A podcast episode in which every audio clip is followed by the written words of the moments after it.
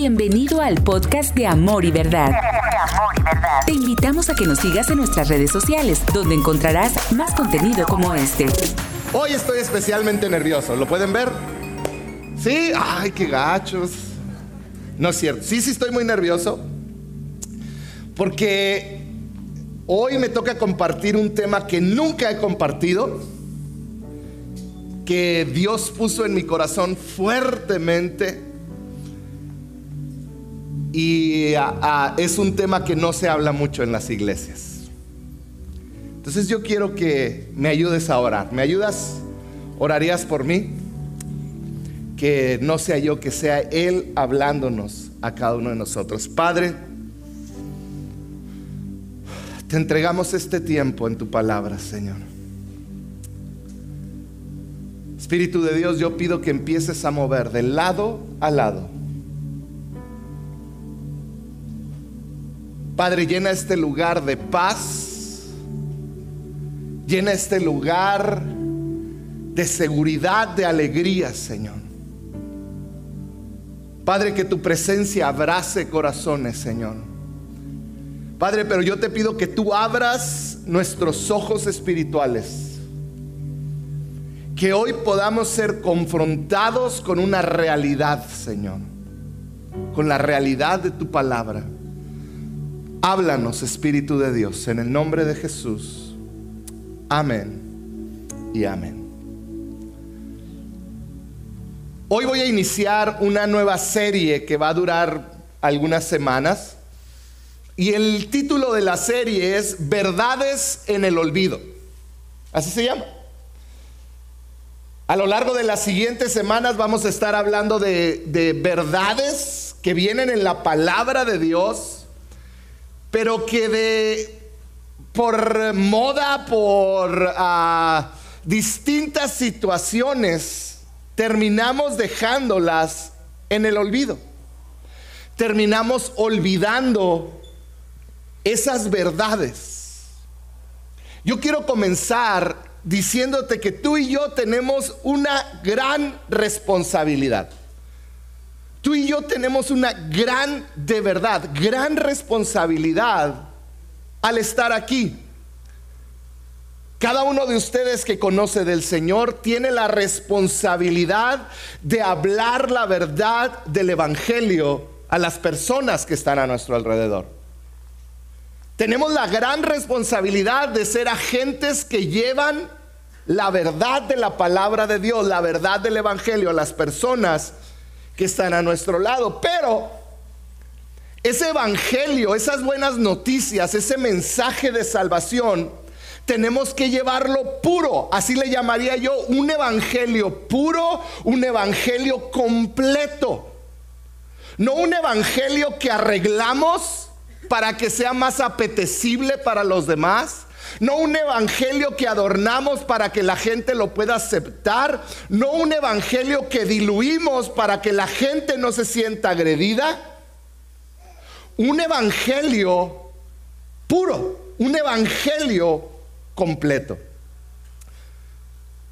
Yo regularmente tengo ya eh, planeado las series que voy a dar, por lo menos una o dos series adelante, y yo ya tenía cómo iba a empezar el año. Pero hace unas semanas tuve un sueño. Yo no soy de sueños, yo no me acuerdo qué soñé. Pero tuve un sueño hace unas semanas y me levanté y le dije a mi esposa, ay, soñé algo muy fuerte.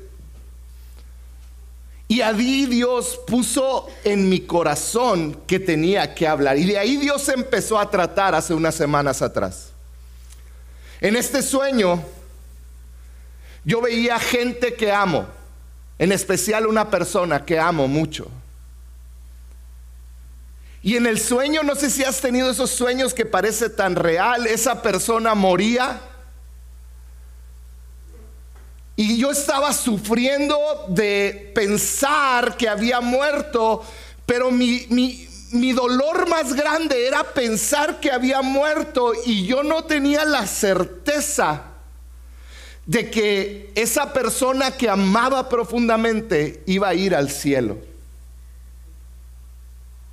Y algo inmediatamente en el sueño me inundó. Y me dijo, Jorge, tú le hablaste tantas veces de la gracia, pero no le hablaste del castigo para aquellos que no abrazan su gracia.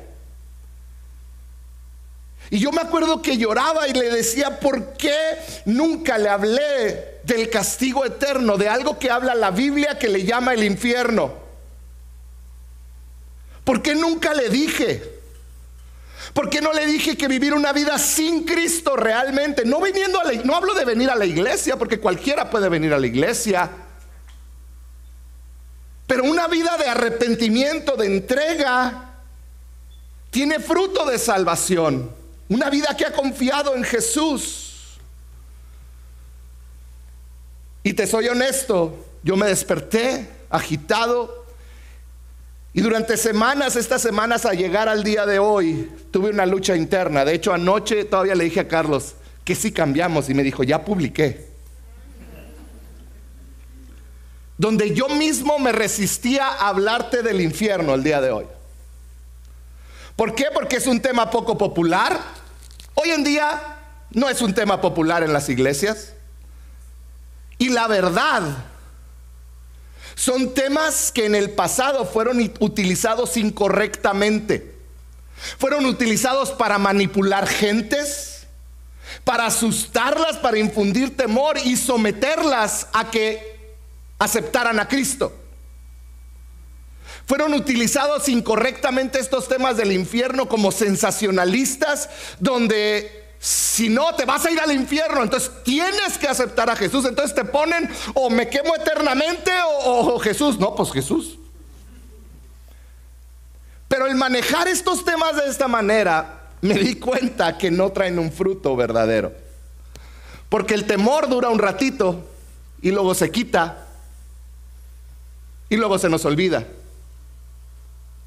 Y si somos honestos, el infierno es una verdad olvidada del Evangelio. Durante la siguiente semana no nomás hablaremos del infierno, hablaremos de otras cosas, otras verdades que es importante que no dejemos en el olvido. Mientras yo pensaba en esto, yo me puse a pensar algo. Una historia que tú cuentas puedes causar temor o risa dependiendo de cómo cuentas la historia. En otras palabras, la intención de la persona que está contando la historia va a definir en mucho cómo tomas esa historia. Una misma historia puede causarte temor, puede causarte tristeza o puede causarte risa. No sé cuántos han visto una película sin música. Y es totalmente distinto porque aún la misma música te lleva a sentir, a llorar o a reír. Todo depende con la intención que lo cuentes. Yo hoy no vengo aquí para infundirte temor. Es lo último que yo quiero hacer. Yo no quiero que tengas temor, yo no quiero que, que, salgas de aquí asustado, yo no quiero Nada de eso. Yo quiero que hoy lo veas como una advertencia, como una enseñanza directa de la palabra de Dios. Hoy vamos a hablar del infierno. Vamos a hablar del infierno. Como te dije, muchas veces muchas personas han entregado su vida a Jesús cuando se habla del infierno, porque se predica desde el temor desde la idea de voy a evitar el infierno, no desde la perspectiva del amor de un Salvador que nos está dando un regalo increíble. Hoy quiero hablarte de, de una verdad que hemos decidido poner en el olvido como iglesias, el infierno. Y te lo quiero hablar desde una perspectiva bíblica. Hoy te voy a mostrar lo que dice la Biblia desde una perspectiva sana que debemos aprender y conocer. ¿Está bien?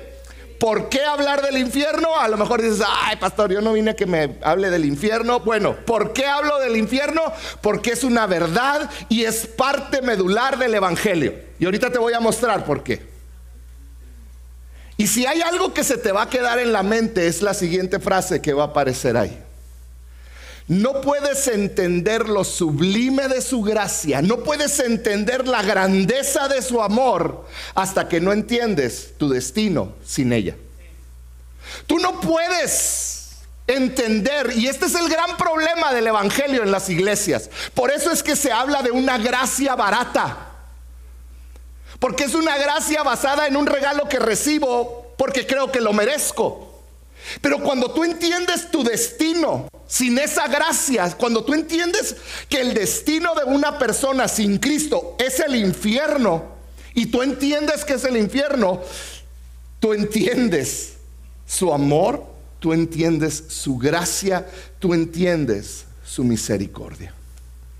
Ahora, yo quiero hacer aquí un paréntesis bien grande y quiero que me pongas mucha atención. Porque para todos ustedes que han entregado su vida, yo quiero a, su vida a Cristo, yo quiero decirte que tú eres salvo. Si tú te arrepentiste de corazón, si tú diste la vuelta de tu caminar que llevabas antes, si tú quieres agradarlo todos los días, si tú estudias su palabra, si Él es parte de tu vida, aunque te equivoques, aunque la riegues, esta predicación es para que sepas de dónde te libró Jesús y veas su amor aún más grande. Esto no es para decirte, ten cuidado porque te vas a ir al infierno. No, no, no nace de ahí esta predicación. Ahora, si tú no le has entregado tu vida a Jesús, ponme mucha atención.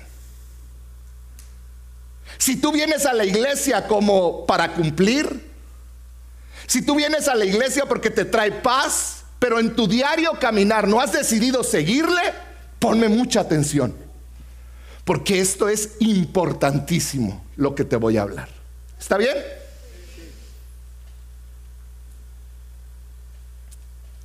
Una de las palabras que más comúnmente usamos es la palabra salvo. Como seguidores de Jesús, y yo pregunto, ¿cuántos aquí son salvos? No levanten su mano. La que la levantó fue la única. Ah, no es cierto. Pero, ¿salvo de qué? ¿Te has puesto a pensar? ¿De qué te salvó Dios? De la tristeza. Y luego decimos, no, es que me salvó de la tristeza. Y sí, nos salva de eso. Pero cuando estamos hablando de ser salvos y vemos de qué nos salva, Jesús nos salva de algo bien claro en la Biblia, del castigo eterno, del infierno, del Hades. Le llaman de distintas maneras al infierno. Eso es lo que nos está diciendo. De hecho, el Evangelio quiere decir, la palabra Evangelio quiere decir buenas nuevas, buenas noticias. ¿Buenas noticias de qué? Buenas noticias de salvación. ¿Salvación de qué? De un destino al que todos íbamos caminando. Porque la vida nos ha enseñado que cada decisión que tomamos, tiene una consecuencia, ¿cierto o falso? David no lo platicó ahorita. ¿Dónde estás, David? Allá está David. David iba a exceso de velocidad y su acción le llevó a una consecuencia. ¿Cuál fue la consecuencia? Una multa. La Biblia nos enseña que toda acción tiene una consecuencia. Cada decisión que tomamos nos lleva por un camino, nos lleva por un destino. Por ejemplo, si yo decido estudiar, me va a llevar por un camino. Si yo decido no estudiar, me va a llevar por otro. Eso es para todos los estudiantes. Si yo decido tomar y emborracharme, me va a llevar por un camino. Si yo decido abstenerme de, tomar, me va a llevar por otro. El involucrarme con ciertas amistades me va a llevar por un camino y no involucrarme me va a llevar por otro. Robar me va a llevar por un camino. En cambio, si yo elijo trabajar, me va a llevar por otro camino. En pocas palabras, cada decisión que tomemos, lo queramos o no, nos lleva a un destino. Cada decisión. Eso es en nuestras leyes, eso es en la, en la, naturaleza, eso es en todo lo que vivimos, eso es aún en tu casa con las reglas que pones en tu casa.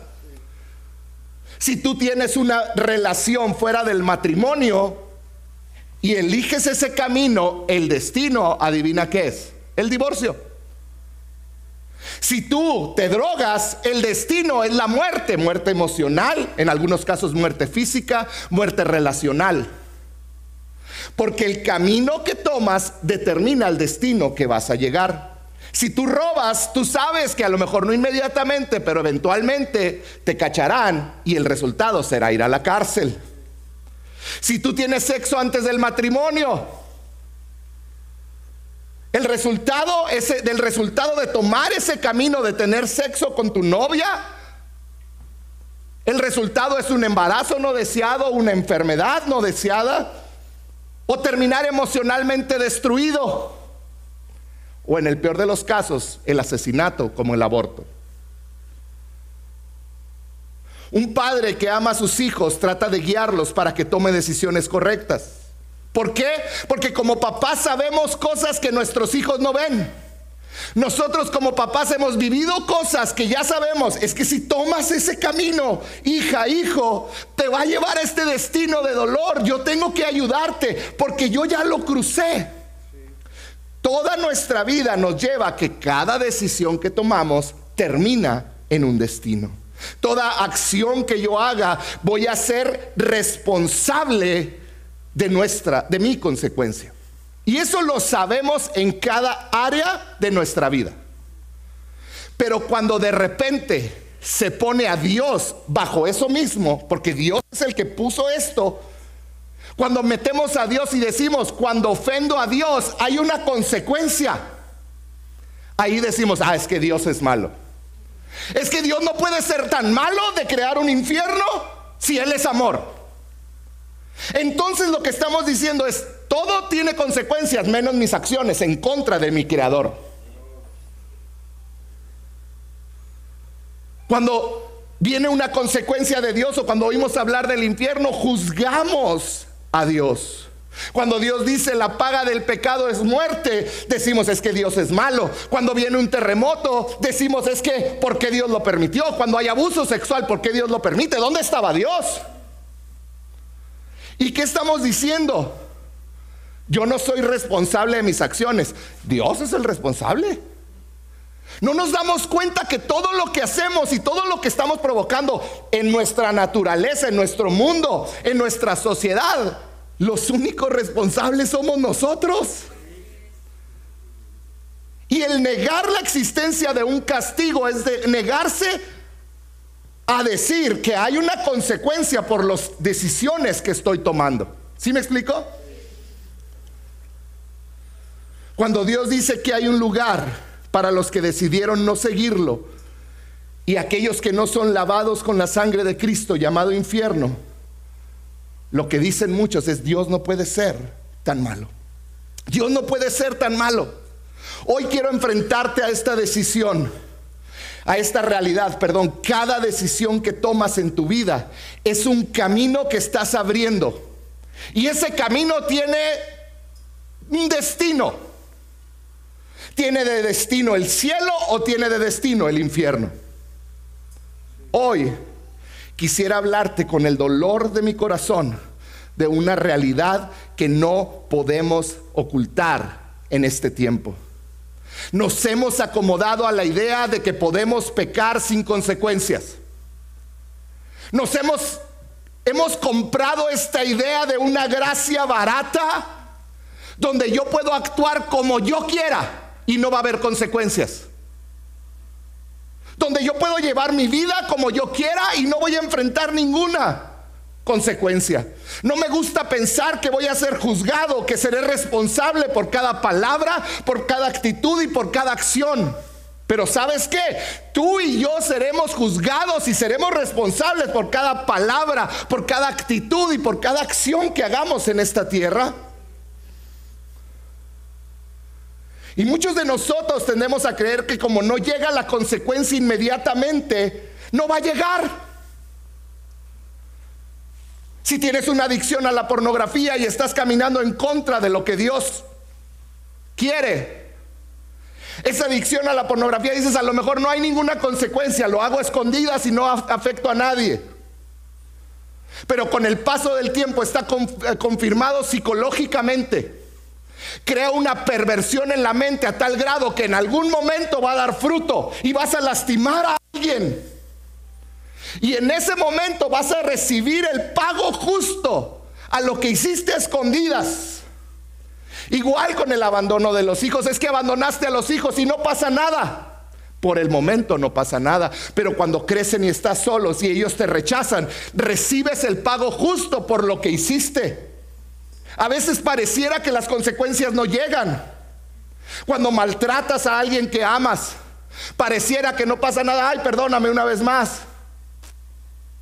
Pero sucede algo. Cuando robo, pareciera que no hay nada que me va a agarrar. Es que nadie me agarra, no sucede nada. Es que yo me voy de antro, es que yo tomo, es que yo hago esto, pero nadie se da cuenta, no le hago daño a nadie.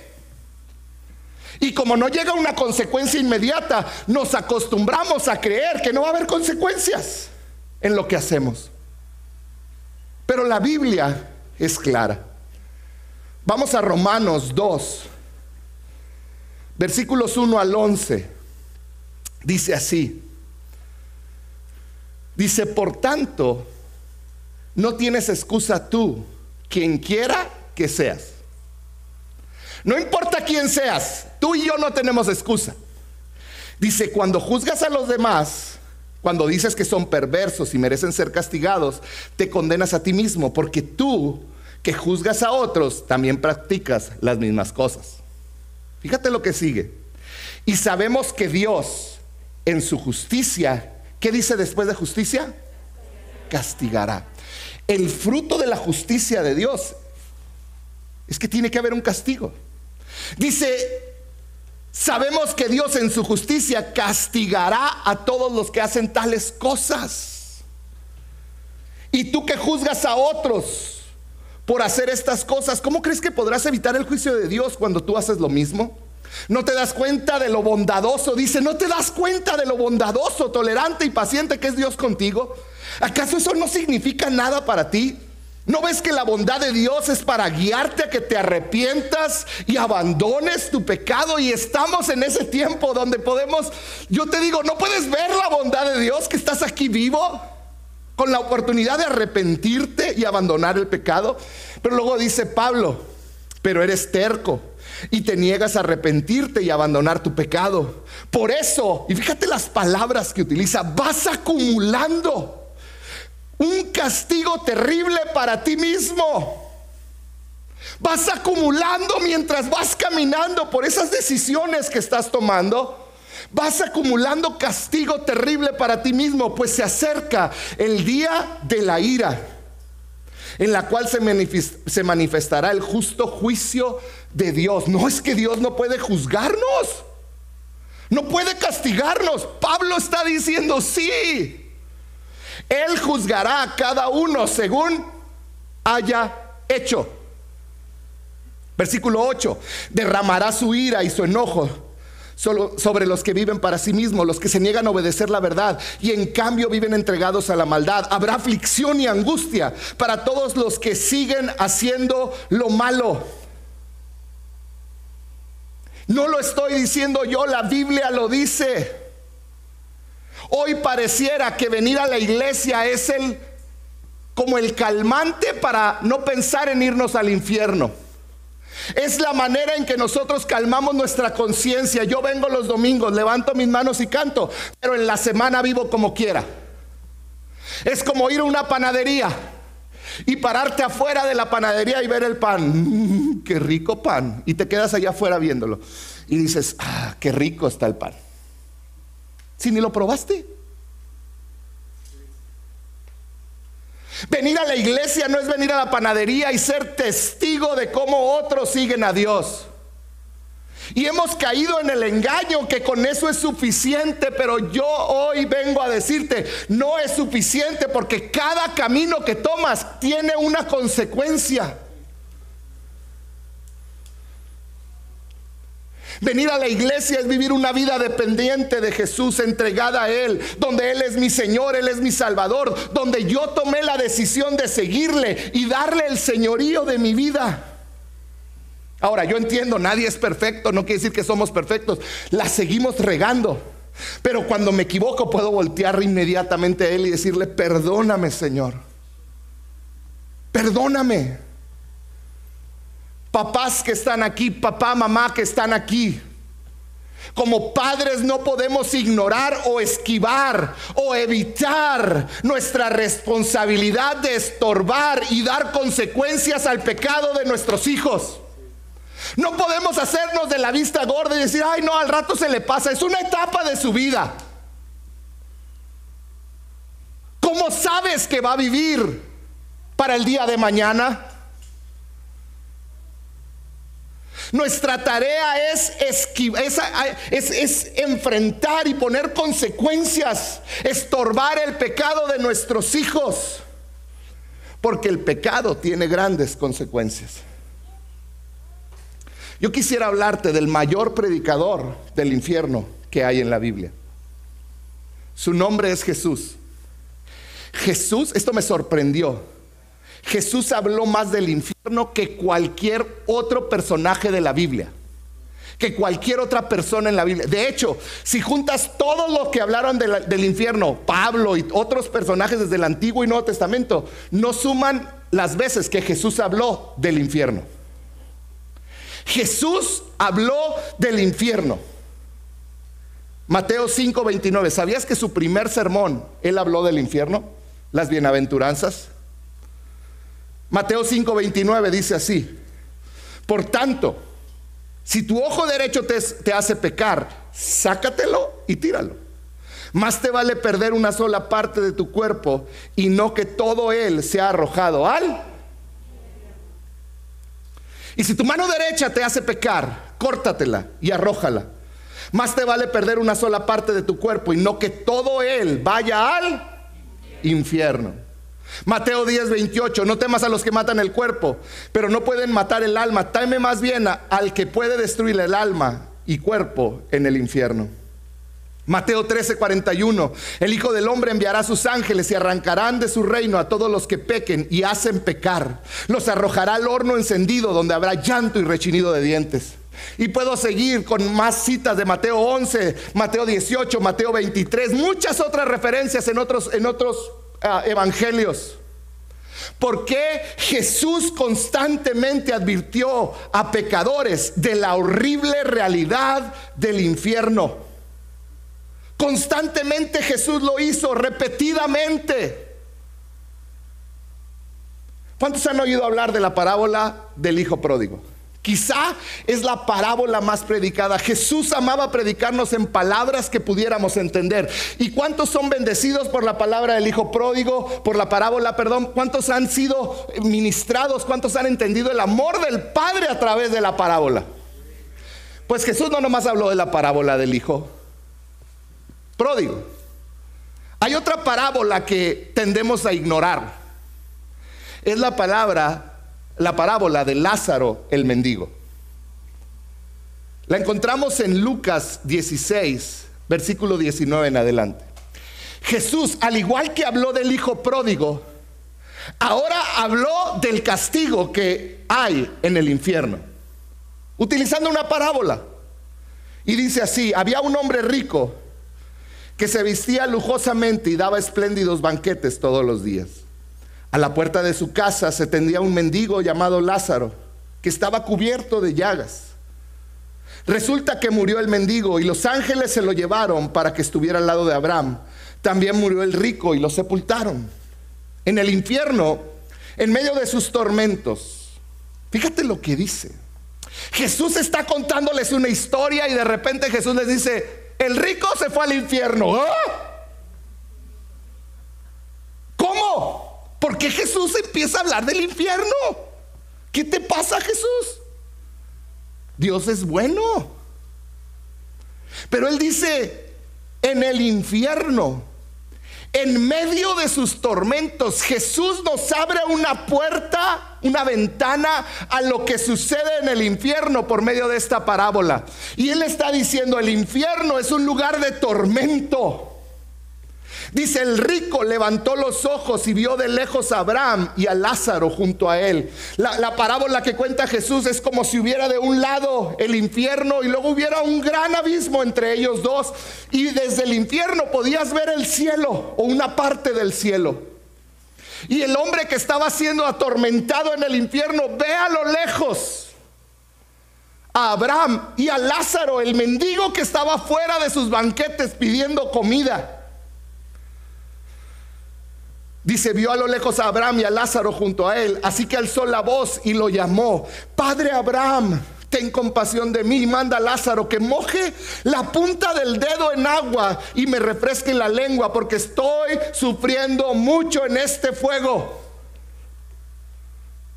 Jesús, Jesús mismo, el mismo que presentó el amor del Padre que esperó en vida a su Hijo presenta lo que sucede después de la muerte y dice, era un lugar de tormento donde sufría mucho y quería agua. La respuesta de Abraham la encontramos en el versículo 26. Hay un gran abismo entre nosotros y ustedes. De modo que los que quieren pasar de aquí para allá no pueden, ni tampoco pueden los de allá para acá. Un lugar de tormento Muchos definen el infierno un lugar donde no está la presencia de Dios. Lo acabamos de leer en otro lugar donde es el lloro y el crujir de dientes. Un lugar de extremo dolor. Jesús mismo lo dijo en Mateo 25, 41. Luego les dirá a los que estén a la izquierda, pártense de mí, malditos, al fuego eterno preparado para el diablo y sus ángeles. Ah, pero no era preparado para los hombres, pero el hombre que siguió a Satanás se fue por el camino junto con Satanás. Les dice, váyanse con su padre en otro versículo. Mateo 25, 46. Aquellos irán al castigo eterno y los justos a la vida eterna. Jesús de sus mismas palabras está diciendo, hay un castigo eterno y hay una vida eterna. Aquel que niega el castigo eterno lo que está haciendo es negar la vida eterna. Tú no puedes creer en la vida eterna y negar el castigo eterno. Jesús lo puso en el mismo enunciado. Aquellos irán al castigo eterno y los justos a la vida eterna. El infierno es un lugar de castigo eterno. Es un lugar de castigo eterno. No podemos negar la existencia del infierno, pero sí creer lo que nos conviene. No es una elección, es la creación de Dios como Él la hizo. Y hay miles, bueno, hay tres versiones, tres maneras en como el mundo en este tiempo, los cristianos en este tiempo hemos tratado de hacer más o de maquillar el infierno.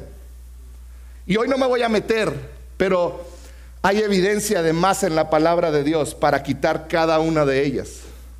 Pero una de ellas dice lo siguiente, que el infierno no es un castigo excesivo. Y yo pregunté, ¿por qué?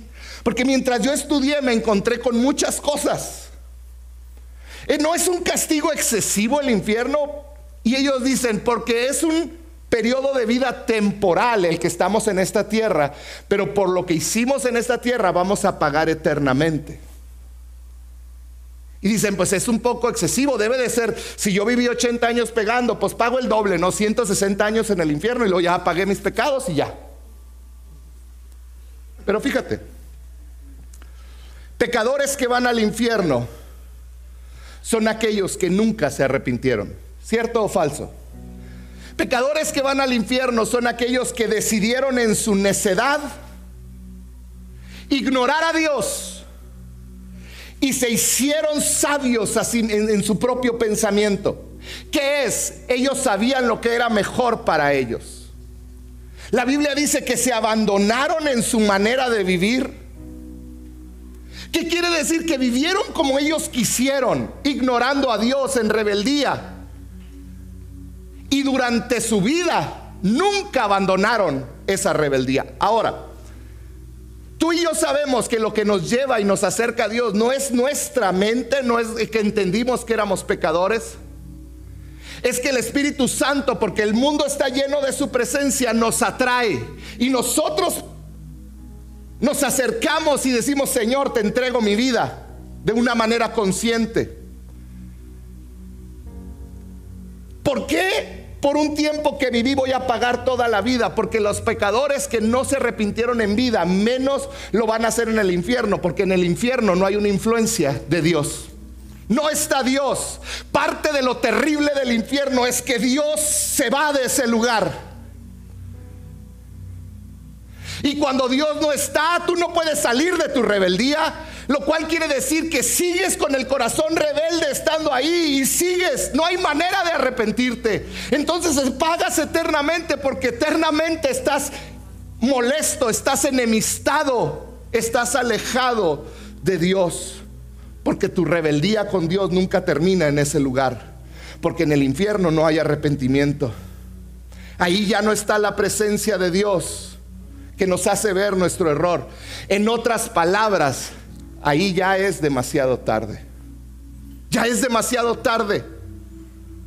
Toda la Biblia nos habla y nos muestra un Dios santo y justo. Un Dios que tiene que castigar el pecado porque Él es santo, Él es justo.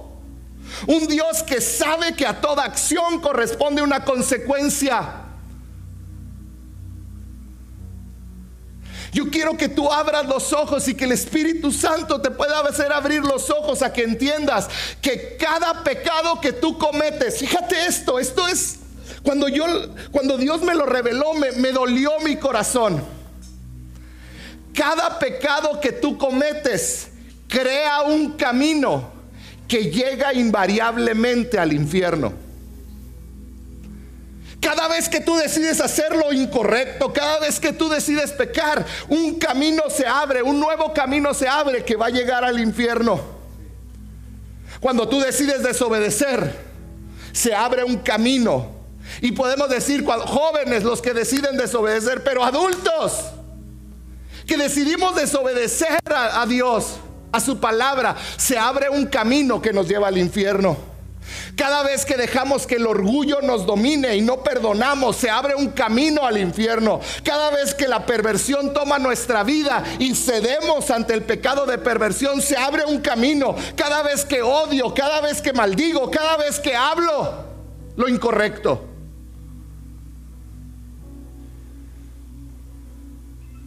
Lo increíble es que la Biblia también dice que hay un solo camino al cielo. Y ese camino es a través de Cristo Jesús.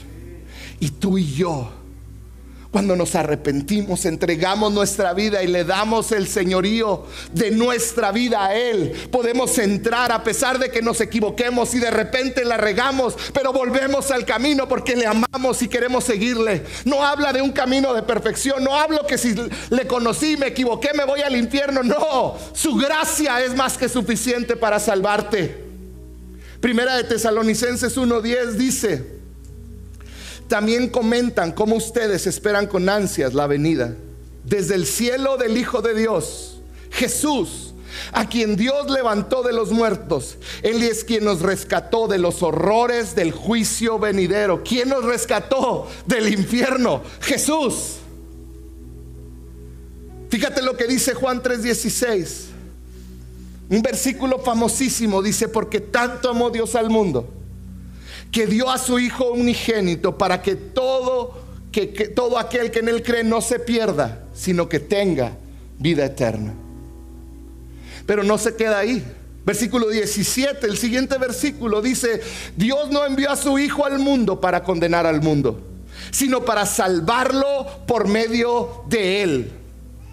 Dios envió a Jesús para salvarnos. Dice, el que cree en Él no es condenado. Pero el que no cree, aquel que le rechazó, aquel que sigue viviendo en pecado, dice, aquel que no cree ya está condenado por no haber creído en el nombre del Hijo unigénito de Dios. Esta es la causa de la condenación. Fíjate por qué Dios condena. Que la luz vino al mundo pero la humanidad prefirió las tinieblas a la luz porque sus hechos eran perversos. ¿Sabes por qué hay condenación? Porque la luz vino al mundo, porque su gracia, porque su amor fue extendido a nosotros, porque no tenemos que hacer nada más que aceptarle, arrepentirnos de nuestro pecado, cambiar, darle el señorío de nuestra vida y permitir que su Espíritu Santo nos fortalezca. Un autor lo puso mientras estudiaba, me, gustó mucho la ilustración, un bebé cuando está por nacer del vientre de su madre, no se preocupa por cómo va a caminar después. Su única preocupación es nacer. Porque una vez que nació, sus padres lo van a cobijar, le van a dar, le van a enseñar y va a caminar. Nuestra responsabilidad ahorita es nacer de nuevo, iglesia. Tu responsabilidad como ser humano es nacer de nuevo, es permitir y tener ese arrepentimiento que te da ese nuevo nacimiento. ¿Cómo le vas a hacer de ahí en adelante? El Espíritu Santo lo tiene cubierto. Él te va a ayudar y te va a llevar a caminar y te va a enseñar a caminar y te vas a caer y te vas a hacer popó y te van a tener que limpiar. A veces. Y vas a necesitar pañal un tiempo y luego después ya no y luego vas a caminar y te vas a caer. Pero vas a tener a tus padres que te aman, a otra gente que Dios pone, al Espíritu Santo fortaleciéndote. Cada camino de pecado que yo creo lleva de destino al infierno.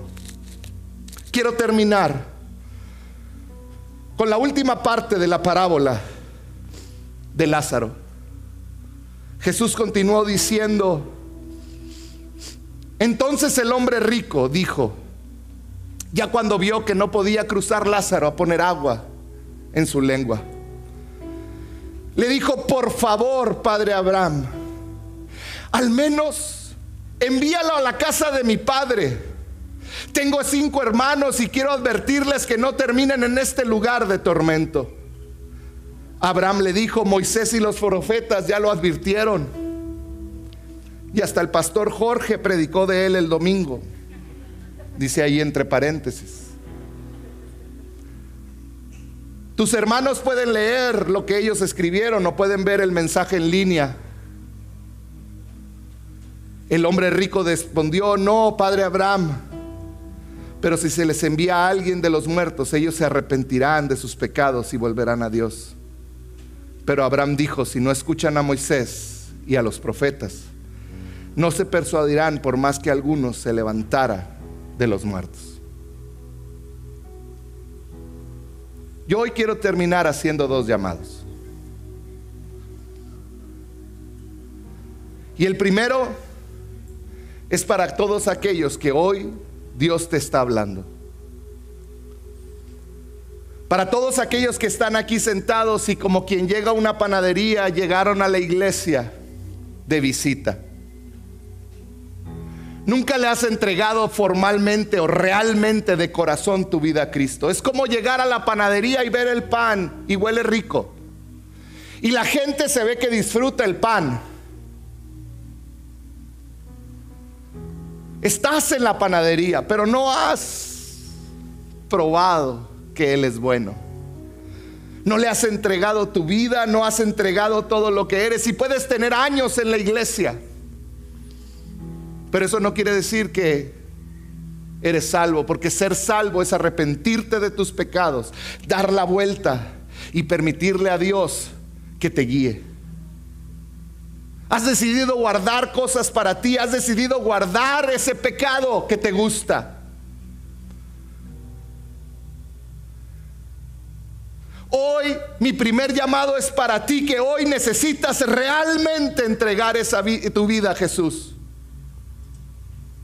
Mi intención no es asustarte, pero hay una realidad que vivimos en esta ciudad y en cualquier otra del mundo. Nadie aquí tiene comprado ni siquiera el siguiente minuto. No sabemos cuándo será nuestro último momento y Jesús lo expresó así en esa parábola. El hombre rico le decía, por favor, permíteme ir a decirles, y ya no era tiempo, ya no se podía cruzar al otro lado, ya no era momento de arrepentirse.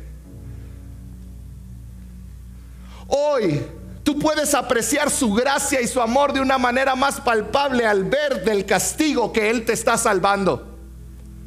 Hoy yo te llamo a que, le, a que le entregues tu vida a Él desde el amor de Cristo, no desde el temor de un castigo eterno. Pero sí que entiendas que hay un castigo eterno donde es un tormento si no tienes a Cristo en tu corazón. Hoy es el día de salvación. Hoy te está llamando Dios a casa. Hoy te está llamando a que le entregues tu vida a Él. ¿Por qué no cierras un momento tus ojos? Quiero que aún los que están hasta atrás cierren sus ojos. No quiero que nadie esté viendo. Esto es algo entre tú y Dios. El Espíritu Santo te está hablando. Tú sabes. Eso que sientes en el corazón, en el pecho, es el Espíritu de Dios hablándote.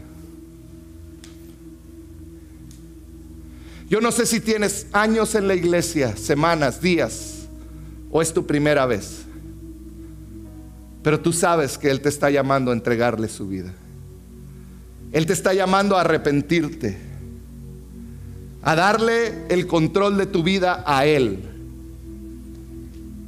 Así que si eres tú al que Dios está llamando, si el día de hoy tú quieres entregarle tu vida al Señor Jesús, tú quieres entregarle todo lo que eres, ahí donde estás, mientras todos tienen sus ojos cerrados, yo te voy a pedir que levantes tu mano en alto. No tengas vergüenza, no tengas temor. Gracias, puedo ver sus manos. Levanta en alto tu mano si el día de hoy tú quieres entregarle tu vida, porque hoy tú puedes ver cuánto te ama. No para librarte de un castigo, sino por su amor, su misericordia que te alcanza. Levanta en alto tu mano. Y yo quiero que repitas esta oración conmigo con todo tu corazón. Y todos los que están aquí la van a repetir. Y quiero que lo repitamos todos fuerte. Y le digamos así, Señor Jesús, el día de hoy me arrepiento de mi pecado. Te doy gracias porque hasta el día de hoy estoy con vida. A pesar de que mis acciones te han lastimado he hecho lo incorrecto, he lastimado a otros, pero aún así tu gracia el día de hoy me alcanza. Te pido perdón, me arrepiento y te hago el Señor de mi vida. Dirígeme mis decisiones. Dirige cada camino que, que tomo. Guíame cuando me equivoco. Señor, hoy te acepto en mi corazón, en el nombre de Jesús. Amén. Y Padre, yo te doy gracias por cada hombre, mujer, que el día de hoy ha entregado su vida a ti, Señor. Padre, yo les bendigo, Padre, en el nombre de Jesús. Más grande que el pecado. Tu gracia es más grande. Tu amor no tiene fin. Tu gracia es suficiente. Tu bondad. Cierra un momento tus ojos. Deja que el Espíritu Santo te abrace. Me lleva a arrepentirme a tu corazón.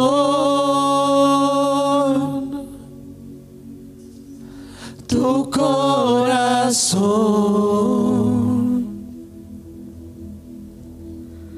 Yo anhelo Dios. ¿Por qué no te pones de pie por un momento y cantamos una vez más? Ponte de pie, cierra tus ojos. Y yo quiero que te enfoques en su amor. Triunfa sobre el juicio. Porque realmente su gracia más grande que es más grande que cualquier pecado. De su sangre limpia el pecado de todo el mundo. Su amor no termina. ¿Por qué no levantas tus manos? Cierra tus ojos y si no te la sabes, solamente escucha. me lleva a arrepentirme a tu corazón.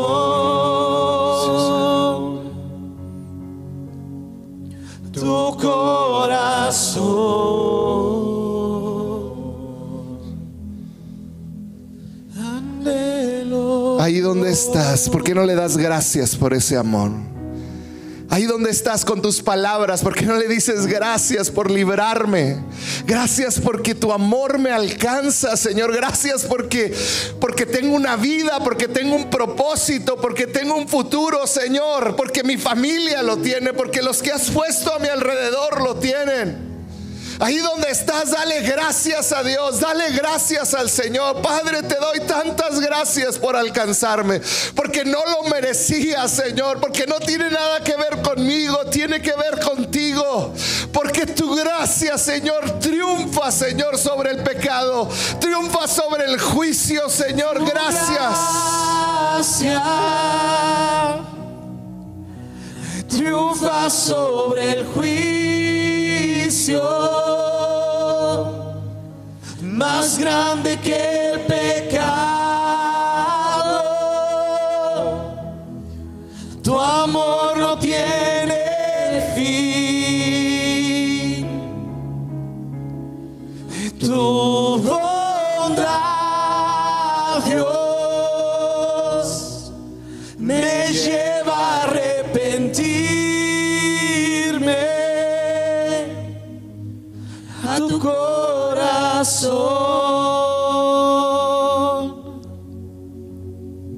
tu corazón.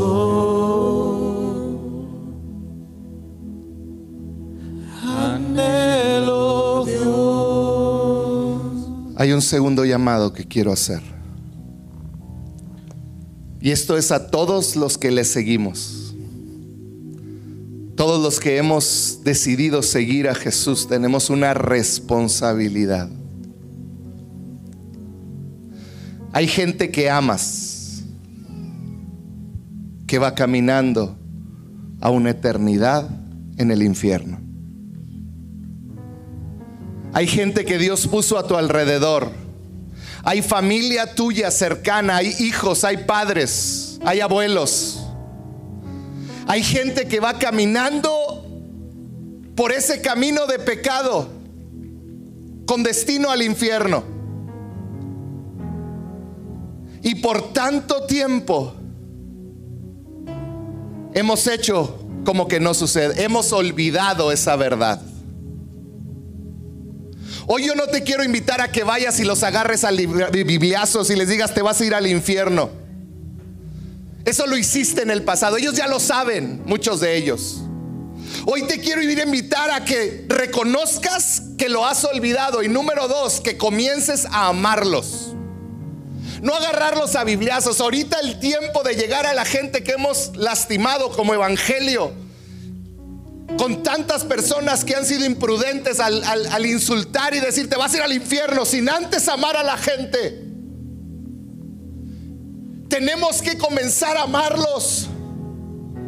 Hoy debes de entender, mi hijo, mi hija, mi, papá, mi abuelo, mi vecino, mi compañero va al infierno. Tengo que orar por él. No puedo hacer como que no va a pasar nada, porque un día quizá él me va a ver desde el infierno en el cielo y va a decir, ¿por qué no me hablaste?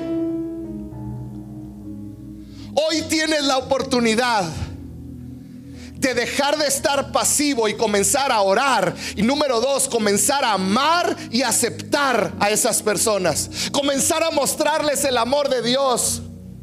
Y cuando ellos sepan que los amas, cuando ellos estén seguros de que pueden contar contigo, un día les vas a decir, Él te quiere salvar. ¿Salvar de qué? De un infierno. Pero no sin antes amarlos. Ámalos. Hoy tenemos que arrepentirnos de haber volteado nuestra mirada del destino que les espera a esa gente que está a nuestro alrededor. Esa gente que Dios puso a nuestro lado. Así que ¿por qué no levantas tu mano derecha? Y yo quiero que juntos hagamos un compromiso de ser esas manos de amor que van a mostrar el Evangelio a esas personas que amamos. Padre, en el nombre de Jesús, hoy nos arrepentimos. Ahí donde estás, dile, perdóname por voltear a otro lado. Perdóname por no hacer lo que debo de hacer, Señor. Perdóname por, por anestesiar mi vida de la realidad que les espera a otros. Señor, en el nombre de Jesús, hoy hacemos un compromiso. Dile, hoy Señor, hago un compromiso de llevar tu verdad, de llevar tu amor a todos aquellos que necesitan escucharla. Ahí donde estás, tómate un momento para orar por esas personas que Dios está poniendo en tu corazón. Tómate un momento para pedir por su salvación. Tómate un momento para clamar. Señor, salva. Señor, libra de esa eternidad, Señor, sin Cristo a las personas que has puesto a nuestro lado, Señor. Padre, que podamos ser esos agentes que llevamos la verdad, que llevamos salvación. Padre, ¿cómo entiendo a Pablo? Y esa pasión que lo llevaba a hacer cosas increíbles porque sabía el destino. Señor, conviértenos, danos esta pasión por los perdidos, Padre. Que podamos llevar salvación, Señor, que podamos llevar tu gracia, que libra de todo juicio, que da esperanza, Señor, que da vida eterna. Gracias por escuchar este podcast. Nos encantaría que fueras parte de esta gran familia. Para mayor información, búscanos en Facebook como CC Amor y Verdad.